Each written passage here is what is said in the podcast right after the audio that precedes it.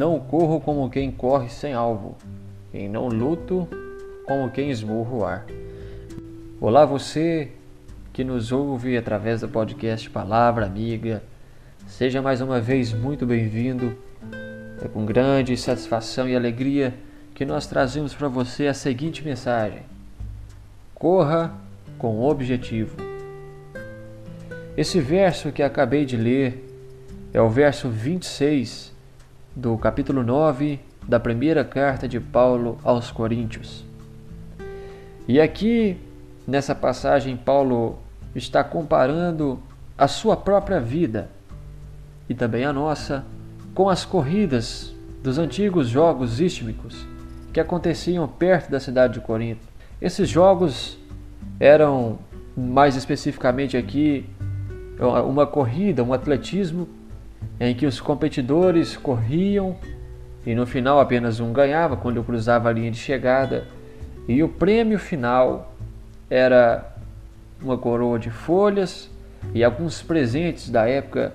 Era algo almejado, atraía muito público, era um esporte que atraía muitos olhares. Então, quem desejava competir nessa competição, nesses jogos, deveria preparar-se para tal.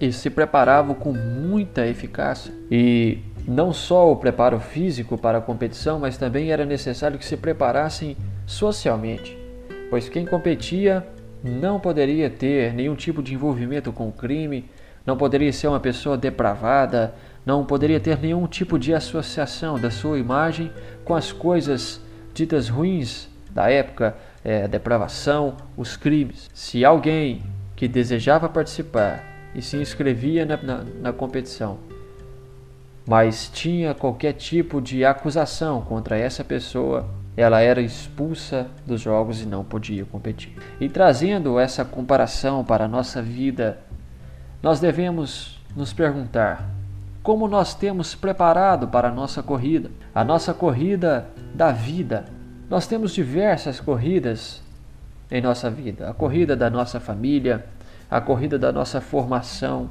a corrida do nosso trabalho, a corrida da nossa saúde. Mas temos uma corrida específica que é maior do que todas as outras, que é a corrida pelo reino dos céus, que é a corrida pela salvação. Como nós temos nos preparado para essa corrida? O que nós estamos almejando em nossa vida? Qual é o nosso objetivo final? O objetivo final na corrida dos jogos antigos era algo perecível, eram presentes da época, era uma coroa de folhas. Mas a nossa corrida que corremos hoje, no final, na linha de chegada, o que nos espera é a eternidade com nosso Pai. E se para algo perecível, para algo que acaba com o tempo. Eles se preparavam com tanto vigor, com tanto afinco, para algo que é eterno, para algo que não perece. Nós devemos nos preparar ainda mais e nos dedicar ainda mais. Devemos ter isso na nossa mente, um objetivo traçado e correr até ele com toda a preparação possível. Muitas vezes nós deixamos essa corrida principal de lado e acabamos por correr as brigas tolas, as corridas tolas da nossa vida. Não me refiro à corrida da saúde, à corrida da, do casamento, mas muitas vezes nós começamos a correr corridas que não são necessárias, preocupações que muitas vezes são desnecessárias, sofrimentos que nós antecipamos e acabamos por deixar isso ofuscar a nossa corrida maior, que é a nossa vida com Cristo e até mesmo essas outras corridas importantes, pois acaba acontecendo um desvio de foco tão grande em nossa vida, que no momento em que nós estamos correndo com vontade e com afinco, acabamos por prestar atenção nos percalços, no cansaço, na dor, na tristeza e acabamos diminuindo o ritmo e ficando pelo caminho e vendo tudo passar à nossa volta. Depois de começarmos a nossa caminhada, nós não podemos perder a nossa motivação, devemos persistir.